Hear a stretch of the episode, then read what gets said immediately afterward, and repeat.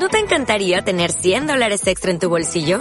Haz que un experto bilingüe de TurboTax declare tus impuestos para el 31 de marzo y obtén 100 dólares de vuelta al instante. Porque no importa cuáles hayan sido tus logros del año pasado, TurboTax hace que cuenten. Obtén 100 dólares de vuelta y tus impuestos con 100% de precisión. Solo con Intuit TurboTax. Debes declarar para el 31 de marzo. Crédito solo aplicable al costo de la presentación federal con TurboTax Full Service. Oferta sujeta a cambios o cancelación en cualquier momento. Hola, soy el pastor Billy Bunster. Bienvenido al podcast de Centro Cristiano Internacional. Esperamos que este mensaje sea de inspiración y ayuda para tu vida. Dios te bendiga.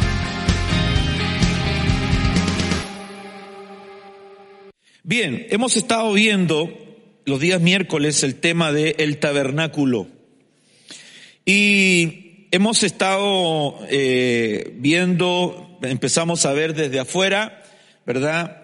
Eh, las, las cortinas, el perímetro, vimos la tienda, ¿verdad? Las bases, los capiteles, las columnas, las estacas, eh, luego vimos eh, las cubiertas del tabernáculo y hemos estado hablando sobre eso. Y esta noche quiero que hablemos y conversemos. Entonces vamos a, vamos a entrar en el tema porque el tiempo apremia. Y dice el libro, el libro de Éxodo, capítulo 27, verso 1, dice, harás también el altar de madera de acacia, de cinco codos su longitud, de cinco codos su anchura, es decir, era cuadrado. El altar será cuadrado y de tres codos su altura. Cuando nosotros miramos esto, hermanos amados, es, significa, ¿verdad? Tanto su longitud como su anchura representa en la palabra del Señor el hecho de que Dios no tiene preferidos. ¿Va conmigo? Dios no tiene preferidos. Todos caben. Es como el arca, eh, como la canción de El arca de Noé, ¿se recuerda? En el arca de Noé todos caben, todos caben. Bueno, en el arca todos cabían, en el altar todos caben. ¿Por qué? Porque es la figura de Cristo. Y en Cristo todos caben. Amén. Las dimensiones del altar, el altar para el sacrificio se ubicaba en el atrio, es decir, en el lugar donde no había una cobertura, una tienda. En ese lugar, frente a la puerta, frente a la puerta, lo primero que hacía cuando usted entraba, recuerde que vimos la puerta del camino, la puerta del camino, cuando uno entraba por la puerta del camino, eh, se encontraba, lo primero que miraba era este mueble de eh, alrededor de dos metros veinticinco por dos metros veinticinco por un metro treinta y cinco de altura. No, si bien es cierto, no era muy alto, sí era bastante ancho, ¿verdad? Eh, para que un animal pudiese entrar ahí y tenía ciertas características. Esta, esta, esta primera estación, por así decir, que uno encontraba al entrar, era la única que quizás los israelitas veían al entrar al tabernáculo. No tenían la posibilidad de entrar al lugar santo, no tenían la posibilidad menos de entrar al lugar santísimo. Era aquí, al lado norte de este altar, que se preparaban los sacrificios, miles y miles de carneros, de chivos, de ovejas, de corderos, de palomino, de tórtolas y algunos otros cereales que también se daban en ese lugar. Y el altar del sacrificio, el, altar del sacrificio nos habla del Cristo crucificado. Cuando nosotros hablamos del altar de bronce, el altar del sacrificio, el altar del holocausto, estamos hablando del mismo, pero este lugar era el lugar donde representaba, donde representa al Cristo crucificado. Todos los demás hablan de Cristo en su gloria. A partir del lavacro en adelante, todo tiene que ver de Cristo en su gloria. Pero este, este, este elemento, este, este mueble, por así decir, ¿verdad? que tenía una anchura y una longitud de 2 metros 25, es decir, vamos a ver, como de aquí, uno, dos, de aquí ahí al, parlante, una cosa así, más o menos. ¿ah? Y un metro treinta y cinco por aquí. Ahora, se presumía que el sacerdote se le hacía una especie de terraplén. ¿Por qué? Porque para, para poder subir, porque no habían escalas, no podía tener escalas. ¿Cómo así, pastor? Sí, porque la Biblia dice que no podía verse ni siquiera el talón, el talón del sacerdote. El sacerdote, atento con esto, no podía sudar. Mire qué interesante que el sacerdote no podía sudar. ¿Por qué no podía sudar? Porque no podía haber esfuerzo humano en el servicio a Dios. Nadie puede decir, uff, oh, oh, tremendo, tremendo, mire, como estoy cansado de servir al Señor. A mí siempre me pregunta, pastor, ¿está cansado en lo físico? Me puedo cansar, pero yo no me canso de servir al Señor. Hay gente que se cansa, no, yo estoy cansado de ir a la iglesia. Yo digo, ¿cómo la gente puede decir, estoy cansada de ir a la iglesia? Estoy cansado en mi servicio al Señor. Ya no voy a servir en tal cosa o en... Yo, mire, me, me sale el pastor que llevo dentro. ¿Sabía usted que estando en una guerra, en una batalla, el soldado que abandona ¿Se recuerda cómo se le considera? Un desertor. Pero ¿qué pasa si ese soldado, por ejemplo, está en la, infantería, pero él dice, ¿sabe qué? Yo quiero ahora estar en la artillería y eleva una solicitud. ¿Puede ser trasladado?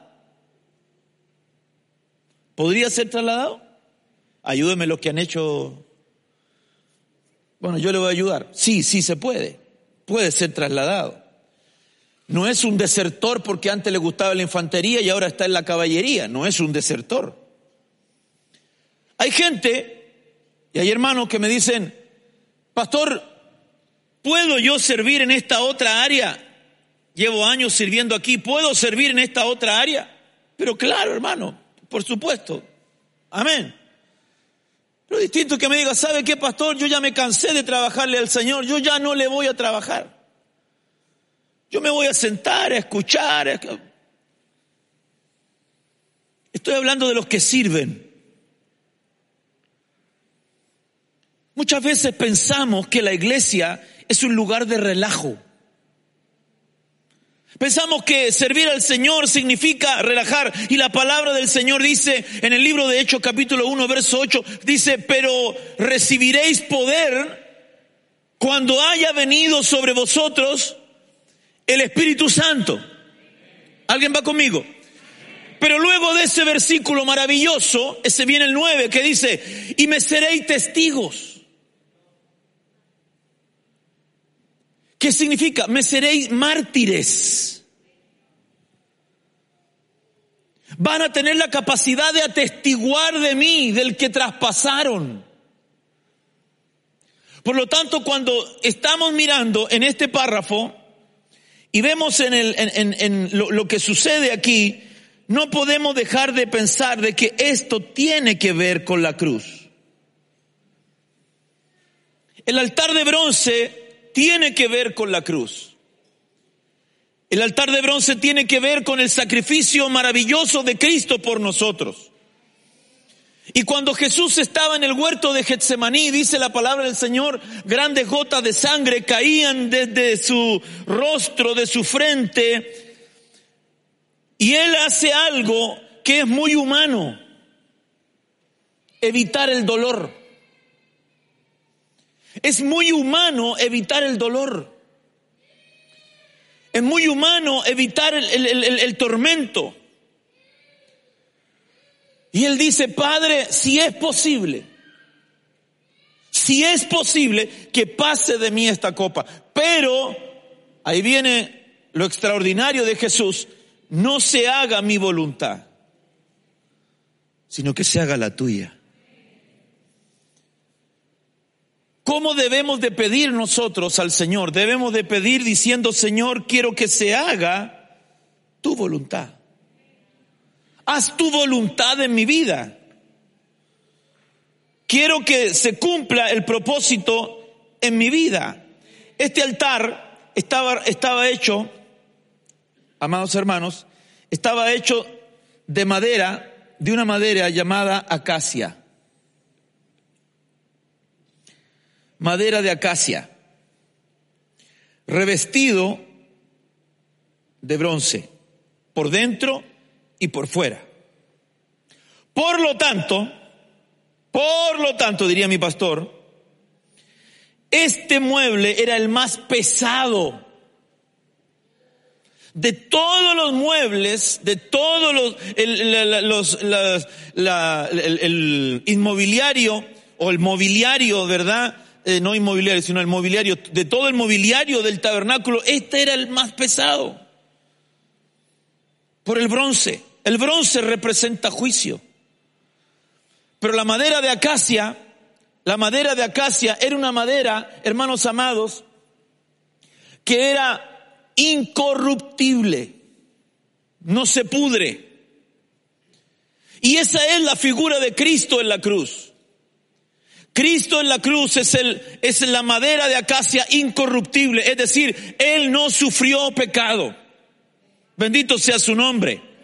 Cuando usted vea el tabernáculo, usted tiene que saber que fue hecho de madera de acacia en la humanidad de Cristo y el juicio que Dios puso, el Padre pone sobre su Hijo, que lo hace a través del bronce. El bronce en la Biblia representa juicio.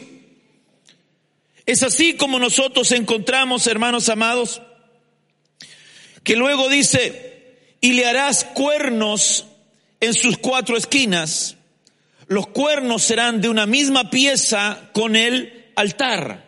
No están separados, diga conmigo, no están separados. Son una misma pieza con el altar. Ahora, pastor, ¿por qué me hace repetir eso? Porque es importante que usted lo sepa. Los cuernos del altar y los revestirás de bronce. ¿Dónde están los cuernos del altar? Uno, dos, tres, cuatro. Cada uno de ellos tiene una significancia, yo ya lo he predicado varias veces, lo que significa el mishbeh, ¿verdad? Que, que tiene que ver con la, la, el, los cuatro puntos, significa vida, significa bendición, eh, significa eh, muerte. Bueno, hay esos cuatro puntos, pero lo que quiero dejar ahora es decirles que era una sola unidad. El altar y los cuernos del altar eran una sola unidad. ¿Por qué? Porque los cuernos del altar se amarraban las víctimas. ¿Ok? En los cuernos del altar se amarraba la víctima. ¿Para qué? Porque obviamente la iban a sacrificar. Entonces, el corderito, el corderito no, o, el buey, ¿verdad? Imagínense un buey allá arriba. ¿Cómo lo, cómo lo, cómo lo agarra? Tienen que amarrarlo. Tienen que amarrarlo. Y ahí, hermano, sobre el altar, degollarlo. No se degollaba afuera. Atento con esto. La víctima no se degollaba afuera. Se degollaba en el altar. Cristo no murió fuera de la cruz. Cristo muere en la cruz. ¿Va conmigo? Ok, por, por, lo tanto, usted debe de saber, Cristo no padece, ¿verdad? Eh, todo el sufrimiento, ¿verdad? De la cruz es, eh, y, y, morir antes. Jesús no, no, hay una teoría que dice que Jesús primero pasó por una anemia y que luego él murió de un infarto. Es totalmente falso. ¿Me está escuchando? Jesús no murió ni de un infarto, ni por anemia, ni por asfixia. Porque dice la palabra del Señor que Él entregó su espíritu. Porque Él dice, a mí nadie me quita la vida, sino que yo mismo la entrego, la pongo. ¿Por qué? Porque el aguijón, el aguijón de la, de, la muerte es el pecado. Por lo tanto, ¿cuándo uno puede morir? Cuando hay pecado. ¿Por qué usted, por qué decimos que los hijos de Dios ya no pueden morir? Porque el pecado ya no los puede atacar. Pastor, pero a mí todavía me ataca. Le digo, le voy a decir una cosa, a mí el pecado todavía me ataca. Y si te ataca, ¿qué es lo que va a hacer? Te va al infierno. O vas al, vas al, al trono de la gracia y dice, porque encuentro allí el oportuno socorro. Porque justificados pues por la fe tenemos paz para con Dios. ¿Alguien me está escuchando? Porque la palabra del Señor dice, hijitos, si habéis pecado, abogado tenemos para con el Padre a Jesucristo. Y Él está intercediendo por nosotros. Por lo tanto, usted no tiene que vivir una vida de pecado. Puede que el, el pecado, hermano, quiera ensuciarlo en algún momento del día. Pero usted no nació para irse al infierno. Usted nació para ir a la eternidad con Cristo Jesús.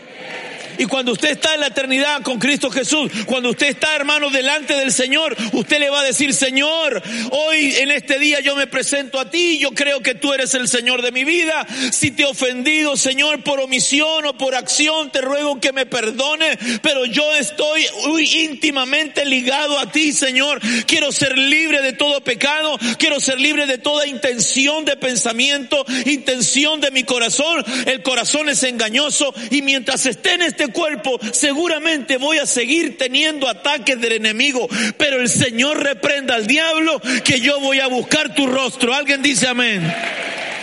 Dele palmas al Señor.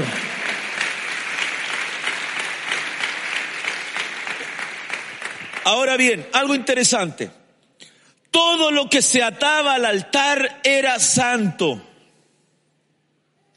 Era llamado santo al Señor. ¿Va conmigo? Para los que anotan. Nadie podía sacar, nadie podía sacar lo que estaba atado al altar. Nadie te puede sacar del altar si estás atado al altar del Señor. ¿Va conmigo? Nadie. Ahora bien, dice, Fíjese lo que sucedió. Hay dos personas, dos personajes en la Biblia que se ataron al altar por causa de que venía muerte sobre ellos. El primero de ellos es Adonías, hermano de Salomón, que usurpó el reino. Primera de Reyes 1.50 y 50 y 53 dice, Adonías tuvo miedo de Salomón y se levantó, se fue y se asió, se agarró a los cuernos del altar. Ahí se agarró, se agarró de los cuernos ahí y no nadie me saca de aquí. Nadie me puede sacar de aquí. Yo yo apelo a la misericordia. Y en el verso 53 dice, entonces el rey Salomón envió que lo hicieran descender del altar y él vino y se postró ante el rey Salomón y Salomón le dijo, vete a tu casa. Tenía todo el derecho, porque era un usurpador, había usurpado el reino y tenía todo el derecho de mandarlo a matar. Sin embargo, Adonías pide misericordia. ¿Qué significa esto? Significa, hermano, y representa nuestro estado de gracia representa nuestro estado de gracia en este momento. Porque todo, por cuanto todos pecaron y están destituidos de la gloria de Dios. Si tiene alguna pregunta y la nota, ¿verdad? Recuerde que al final voy a contestar algunas preguntas. Entonces viene él y se sujeta a los cuernos del altar. ¿Qué representa eso? Representa el tiempo de la gracia. ¿Qué es lo que es Salomón? Diga conmigo, Salomón. Pacífico, él está y se sujeta al altar en el tiempo de paz. Estamos viviendo todavía un tiempo de paz. Atento con lo que te estoy diciendo. Mientras dure la gracia, todo aquel que se acerque al Señor, que se acerque a la cruz de Cristo, va a encontrar misericordia. Todo aquel que se acerque, los,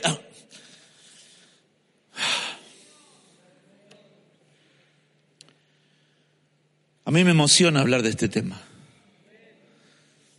Debe ser uno de los temas que más he hablado quizás en, mi vida, pero ahora lo estoy, me lo estoy disfrutando porque lo estoy desmenuzando.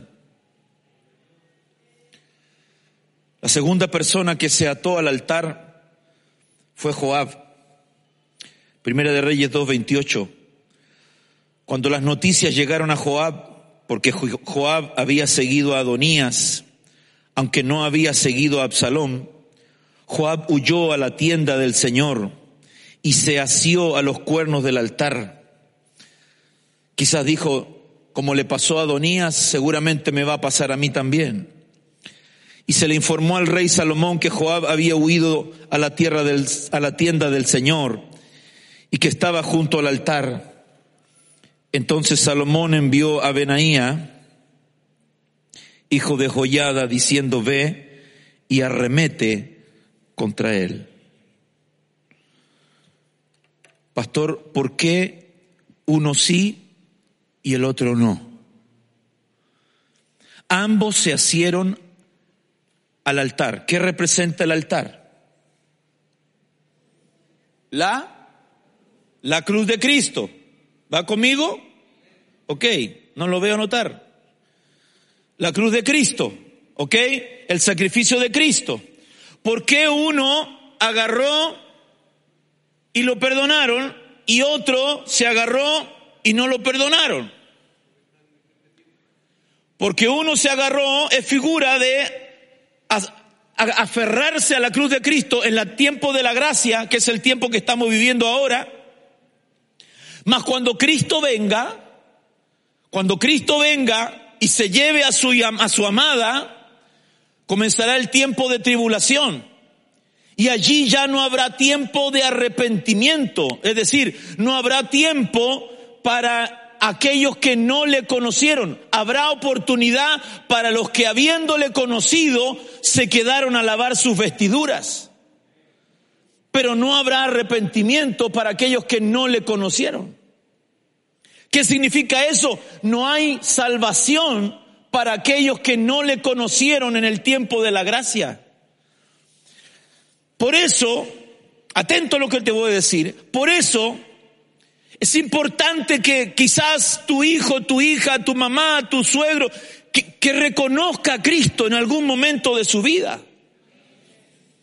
Porque si le reconoció en algún momento de su vida, aunque sea en la tribulación o en la gran tribulación, va a tener la posibilidad de ser rescatado de allí. Pero si nunca tuvo una relación con Cristo, esas personas no van a tener la posibilidad de sujetarse al altar de Cristo. Es terrible. Es terrible lo que te estoy diciendo. No hay arrepentimiento en el tiempo de tribulación y gran tribulación. Lo que hay es reconciliación. ¿Va conmigo? Es reconciliación.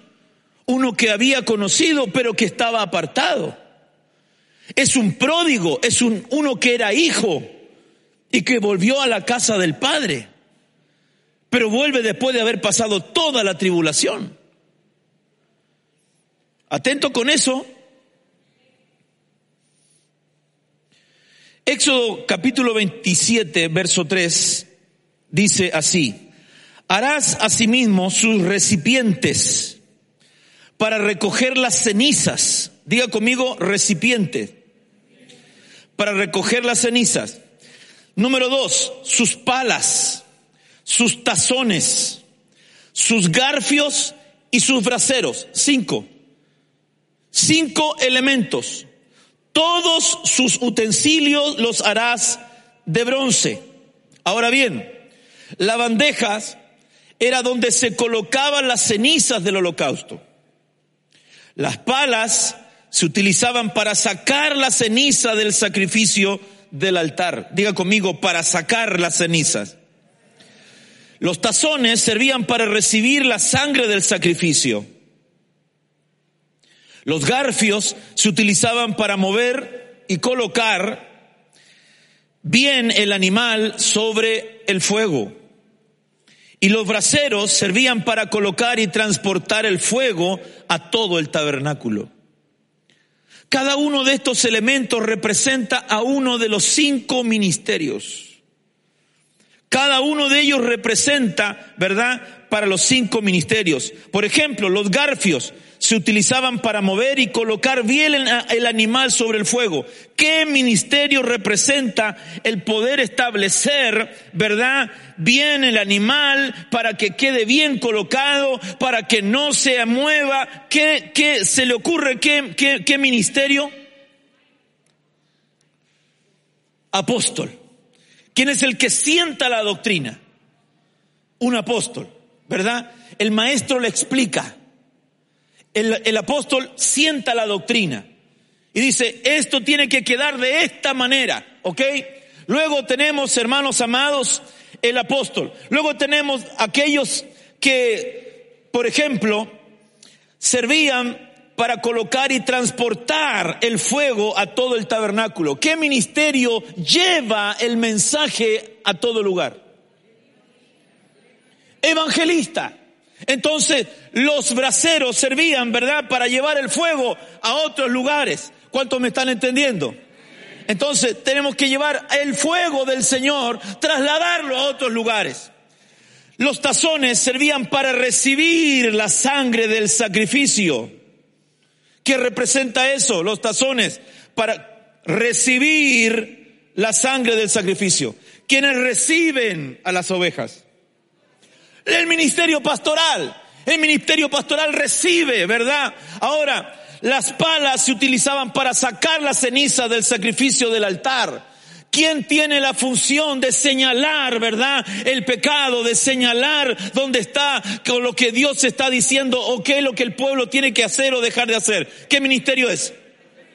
Profético, el ministerio de la profecía. Y por último, el de la enseñanza, donde se colocaban las cenizas del holocausto, le daban la interpretación. Era verdad para decir, es aquí de esta manera cómo se deben de colocar. No es en cualquier lugar, es en estas bandejas donde se deben de dejar las cenizas del holocausto. Explicar por qué están allí, por qué están en las cenizas. El ministerio magisterial. ¿Alguien me está entendiendo? Entendiendo?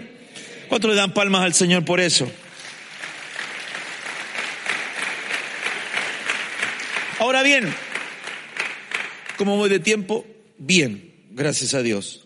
Éxodo capítulo 27, verso 4 dice, le harás un enrejado de bronce en forma de red.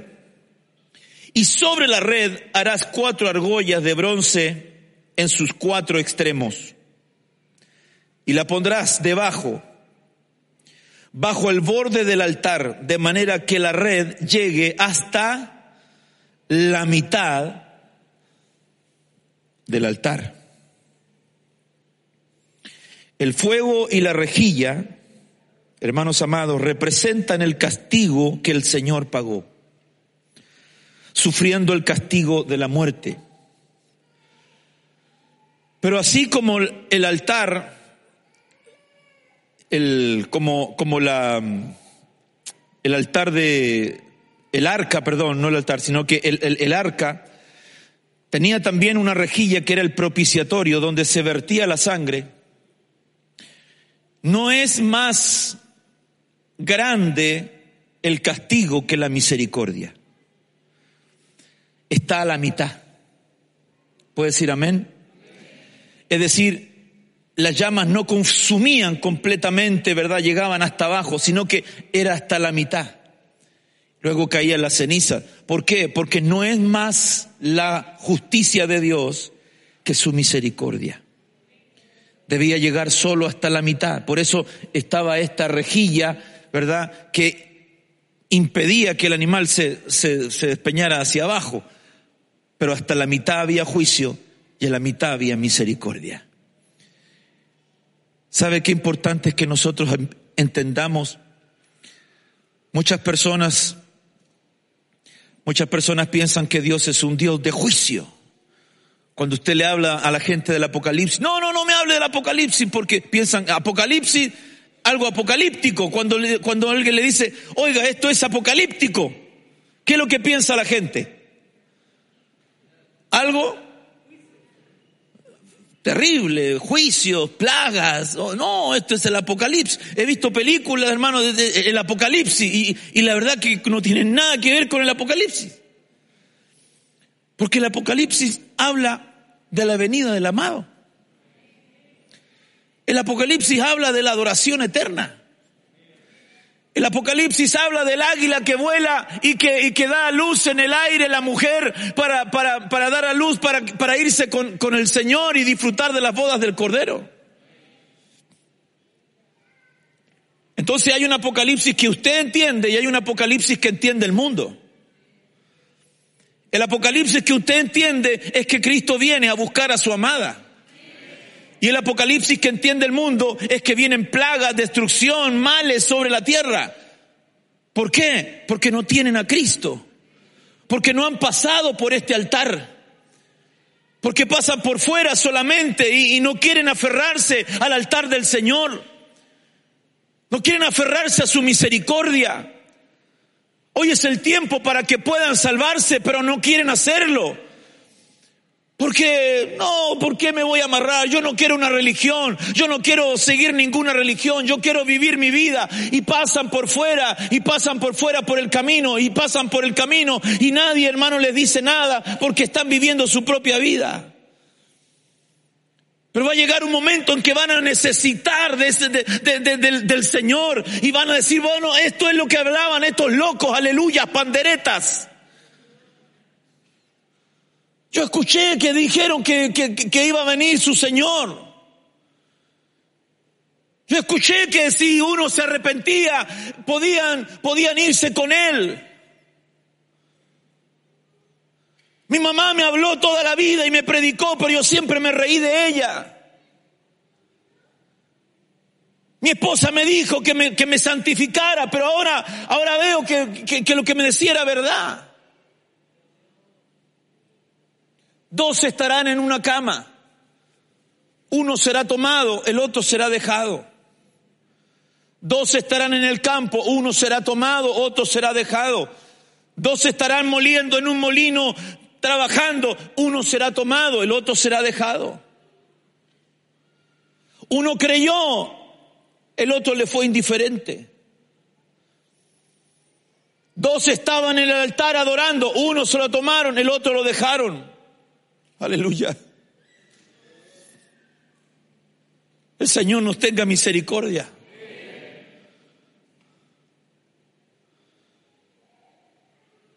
¿Se imagina el Señor viene?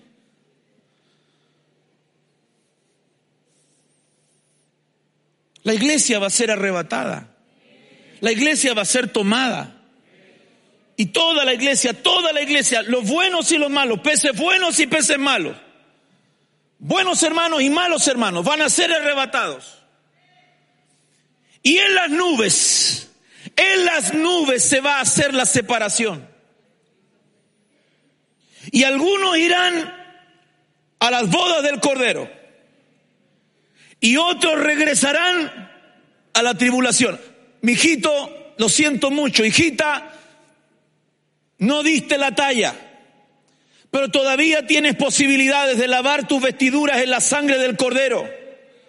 Siete años. Mientras aquí en la tierra siete años de tribulación y gran tribulación, en el cielo siete años de bodas. Y al término de la boda vuelve. Ahora no en las nubes, sino que posará su pie sobre el monte de los olivos y se partirá en cuatro y todo ojo lo verá. Aleluya. Aún los que le traspasaron. Y allí, los que murieron en Cristo, los que lavaron sus vestiduras, ¡pum!, para arriba. Y estos de vestiduras blancas, ¿quiénes son? ¿De dónde salieron? Estos son los que han salido de gran tribulación, pero son vencedores Así que entran a las moradas con el Señor Jesús. Van a vivir mil años con Él, reinarán con Él mil años y juzgarán a otras naciones. va a ser extraordinario. Pero lamentablemente tuvieron que pasarse por esta, esta prueba de siete años. ¿Cuántos quieren pasar la prueba de los siete años? No, no, no. no. ¿Cuántos quieren ir a las bodas mejor? Aleluya, dele palmas al Señor. Así dice mi nieta.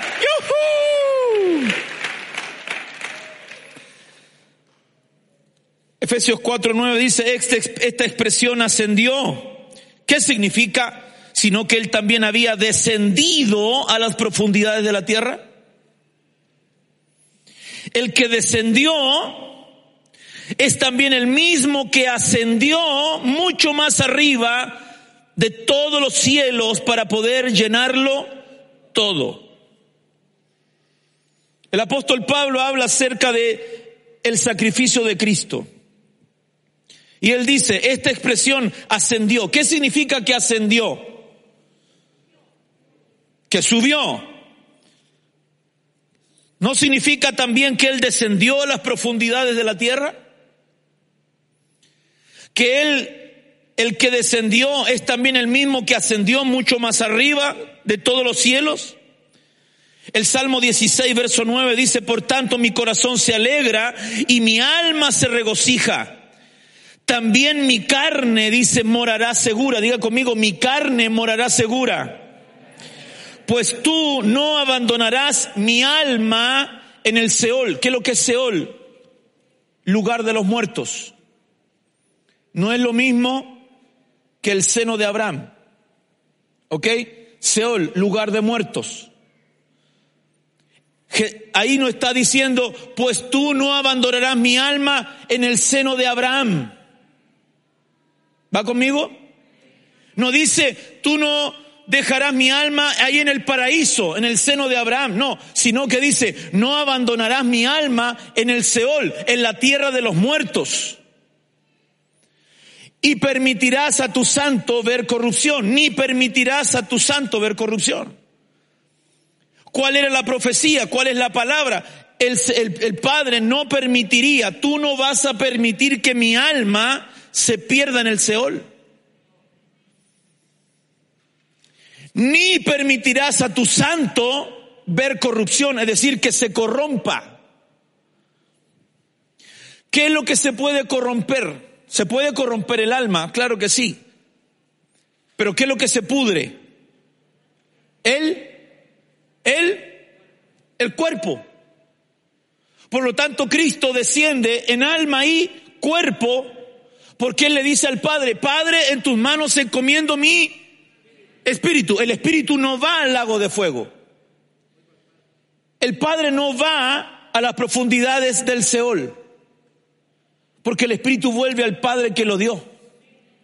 ¿Va conmigo? Usted tiene un espíritu.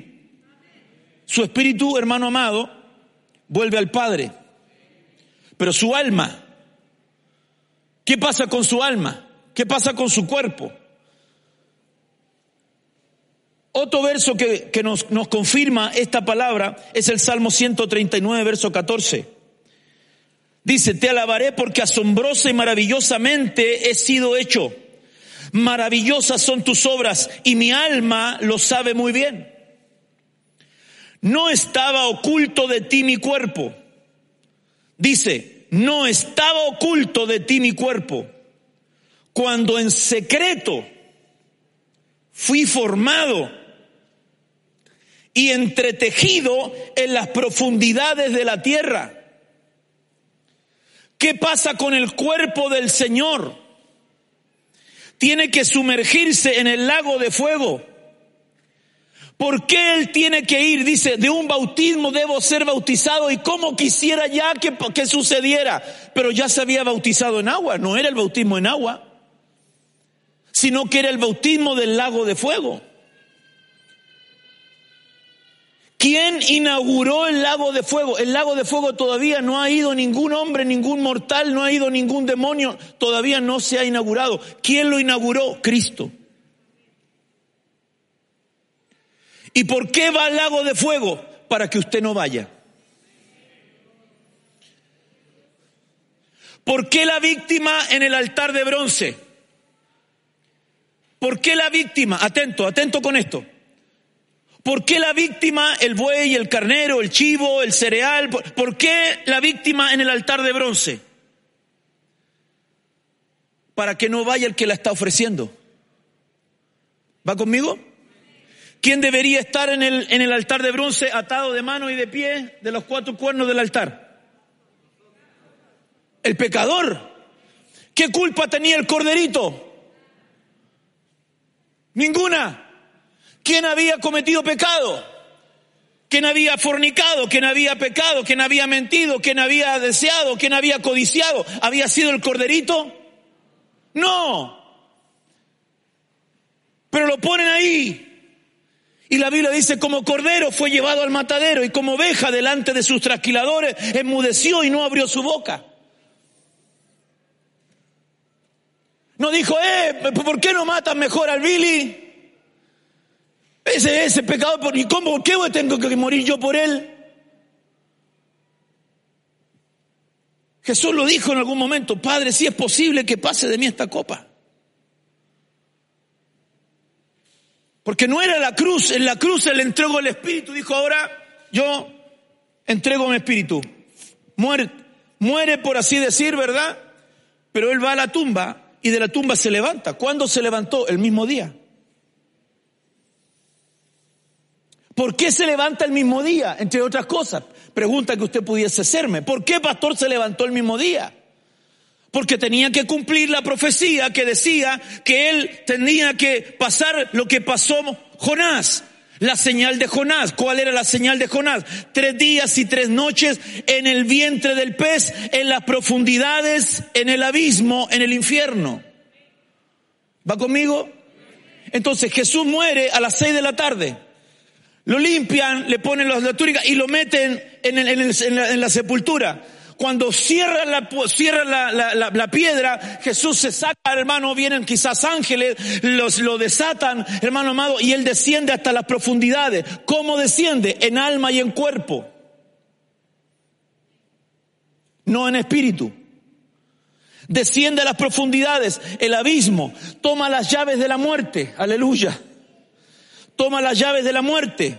Alades, Alades, que era el que recoge, el que recoge todas las almas, le dice, ahora ven para acá, yo tengo las llaves de la muerte y tengo las llaves que tenía el Hades para llevar cautivos a todos aquellos que morían y le dice, yo pagué el precio en la cruz y ahora yo voy a descender al, lago de fuego y me voy a sumergir. Pero eso es para los pecadores. Y dice la palabra del Señor, bendito sea su nombre, que el Señor, el Padre, cargó en él el pecado de todos nosotros. Y nosotros le tuvimos por azotado, por herido de Dios y abatido. Mas el herido fue por nuestras rebeliones, molido por nuestros pecados. El castigo de nuestra paz, el castigo para que yo tuviese paz fue sobre él y por su llaga fuimos nosotros curados. Aplauda al Señor con gozo.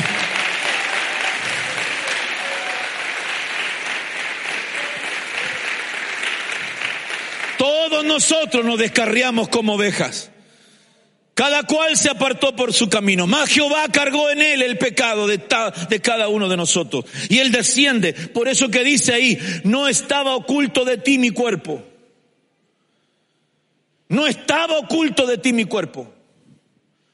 Cuando yo fui ahí al lago de fuego, no estaba oculto de ti.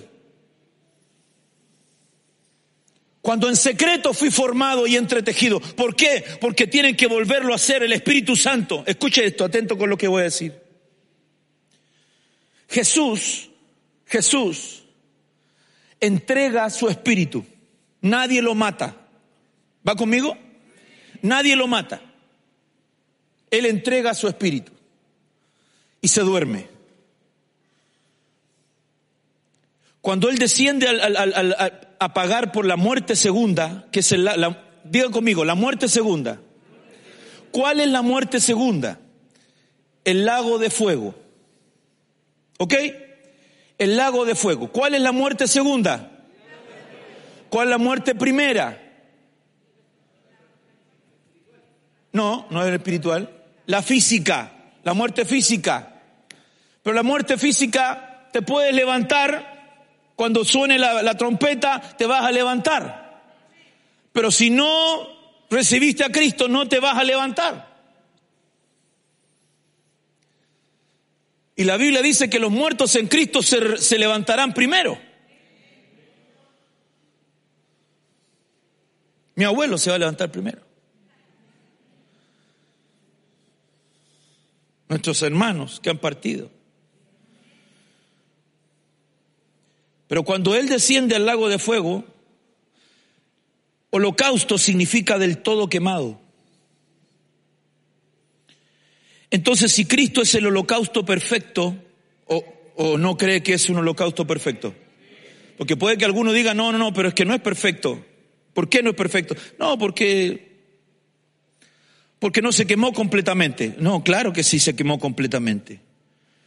Descendió al lago de fuego fue amarrado a los cuernos del altar. Y luego dice que el Espíritu lo vivificó. Ya no tenía él el poder para hacerlo, sino que lo vivifica el soplo del Espíritu de Dios y lo vuelve a la vida. Y lo vuelven a entretejer.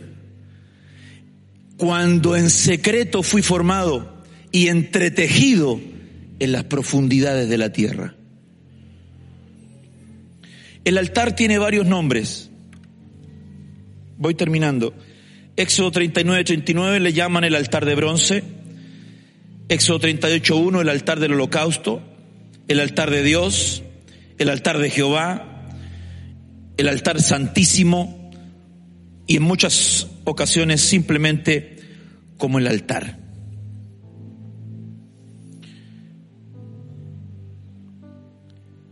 Las ofrendas que se daban en el altar eran cinco, tres de las más importantes y dos el holocausto. En el holocausto era todo para Dios, excepto la piel. Diga conmigo, el holocausto es todo de Dios. Los reclamos de Dios tenían que ser satisfechos antes de. Antes de la expiación, antes de la purificación, antes de la oblación, antes de la paz, antes de la ofrenda del hierro, de, haber delinquido, antes tienen que quedar satisfechos los deseos de Dios.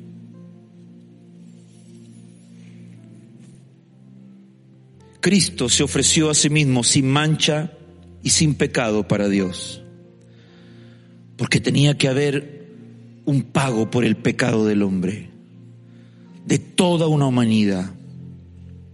Había una ofrenda llamada oblación o también llamado el presente. Esta ofrenda era de alimento y significaba de la vida intachable de Cristo. Nos hace recordar que el hombre es por naturaleza una criatura caída. Y aquí usted va a entender algo que el Señor me hizo entender también a mí. Le dije que antes de cualquier cosa, los deseos de Dios deben ser satisfechos primero. ¿Va conmigo? Cuando Caín trae ofrenda, ¿qué ofrenda trae?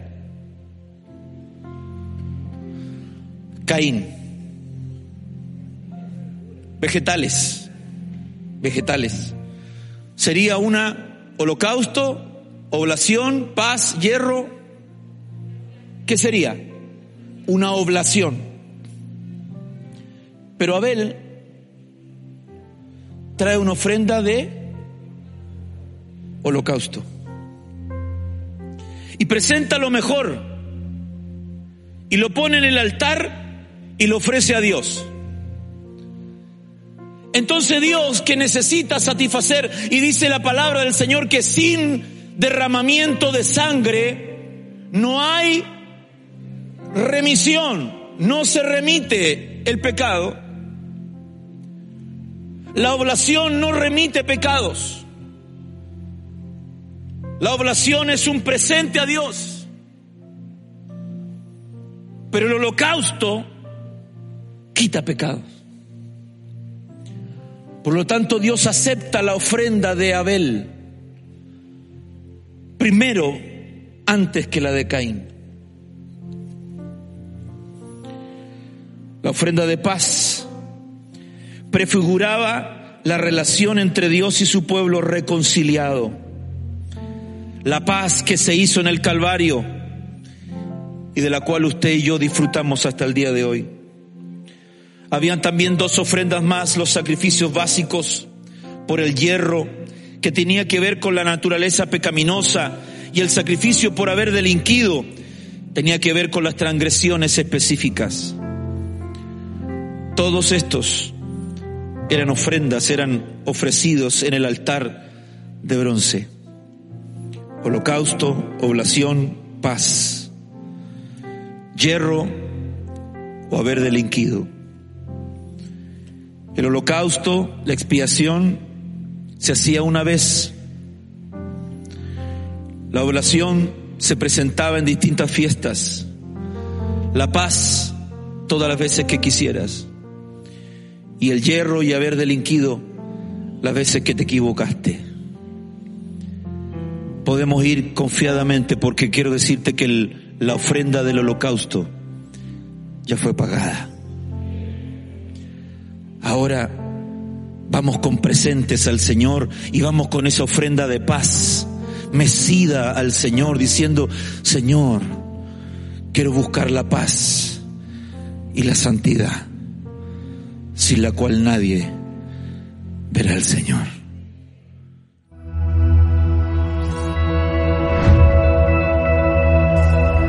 Tú y yo somos iglesia, donde Cristo es nuestro centro la Biblia es nuestra luz, la gente es nuestro enfoque y la adoración nuestra pasión. Encomendado a Dios y a la palabra de su Permita que Dios sea tu ayuda. Señor, santifica. La familia es nuestro diseño, la fe nuestra respuesta, la generosidad nuestra norma y servir es nuestro privilegio. Centro Cristiano Internacional, un lugar donde creemos en nuevos comienzos.